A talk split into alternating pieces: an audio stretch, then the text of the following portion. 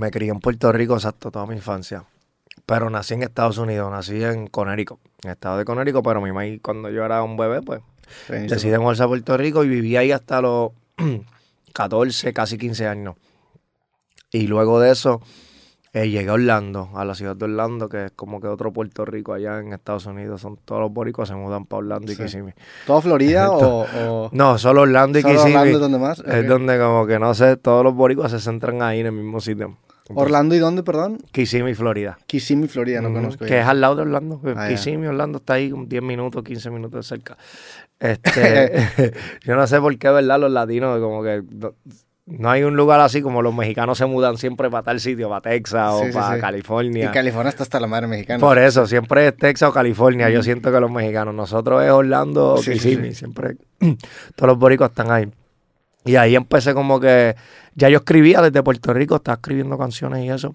Y ahí pues creé como mi corillito, éramos unos, unos cuatro cuatro que rapeábamos y eso, y, teníamos un productor que nos grababa en la escuela, y entonces tenía, teníamos unos contrincantes que eran como que el corillo, que otra gente que no nos llevábamos muy bien con ellos.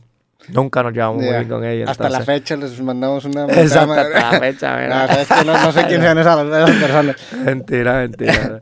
pero, eh, pero era una enemistad más que musical, o sea, eran, eran clanes o era, más que nada necesitabas un, un, enemigo. No, era más musical, pero tampoco, nunca tuvimos amistad con ellos tampoco. Ellos nos tiraron una vez, me acuerdo, y fue el peor error. Nosotros los cogimos y los barrimos y luego lo grababan en cassettes, en discos. En, CD, para esos tiempos así. Lo grabamos en CD, traíamos las tiraderas, traíamos un radio para la escuela. yo tenía un radiocito pequeño que le ponías el CD y lo traía. Y era de batería. Y ahí este ahí se las poníamos en la hora de almuerzo.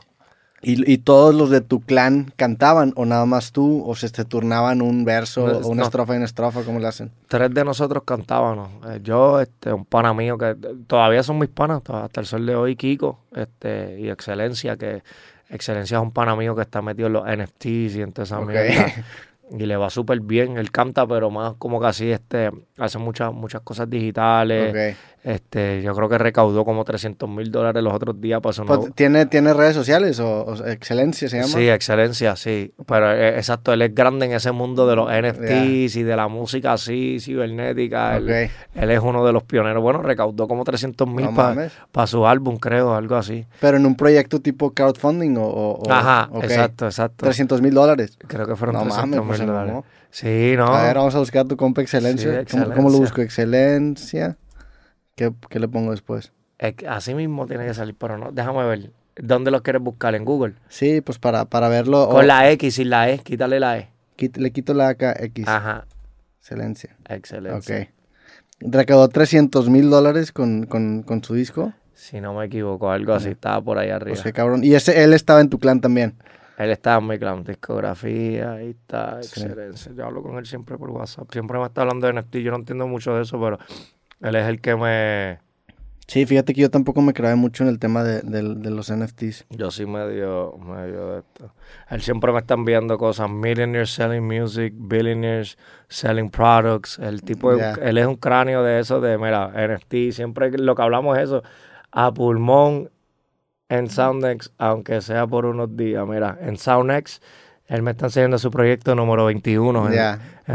que él dice a pulmón, como que, ¿me entiende? Como que solo, sin disquera, sin nada. Y yo siempre me habla mucho de Web3, tú sabes. Web3 Music Fund, Could Record, Raise 10 million to invest startup NFTs and artists. Ya, se te está mandando noticias constantemente de... de NFTs, sí, eso es lo que hablamos y yo me quiero meter en ese mundo también, pero tú sabes, este pero eso está... Excelencia must be the most obvious star in Web3. Como que uno de los más famosos en la Web3, en ese mundo de NFT, de esa mierda. Él está metido, metido, metido. So, el, el, el chamaco, ¿ves? Siempre me está enseñando. sí. Es como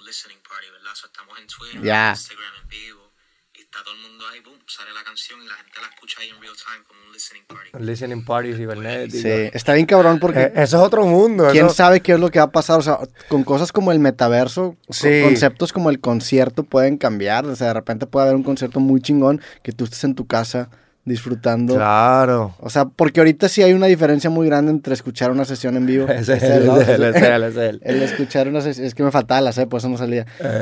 entre escuchar una sesión en vivo grabada a ir a un concierto, porque está todo el concepto del ambiente que no puedes emular pero cada vez te acerques un poco más. O sea, ya cuando pones experiencias inmersivas en donde ya estás mucho más presente, ya. da como que miedo y sí, un poco. Eh, pero está cabrón, yo creo que ese es el futuro, en realidad. Con él yo aprendo mucho de eso. Eh, siempre estamos hablando de eso. Y yo creo que ese es el futuro, tú sabes, de la música. creo que se dirige hacia allá y también es como que más eres un, artista más independiente también. La gente te apoya a, a los proyectos, a tus cosas. Está súper cool, es interesante eso. Yo,